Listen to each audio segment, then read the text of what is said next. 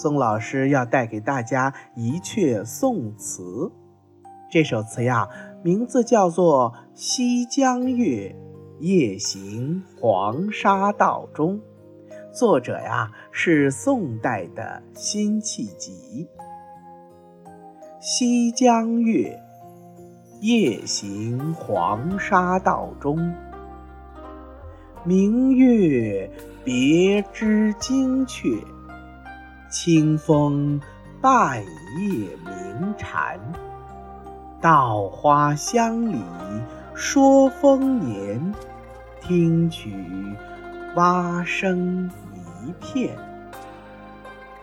七八个星天外，两三点雨山前。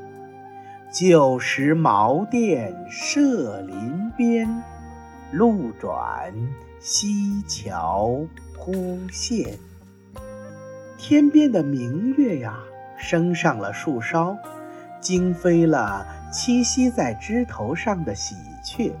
清凉的晚风，仿佛传来了远处的蝉鸣声。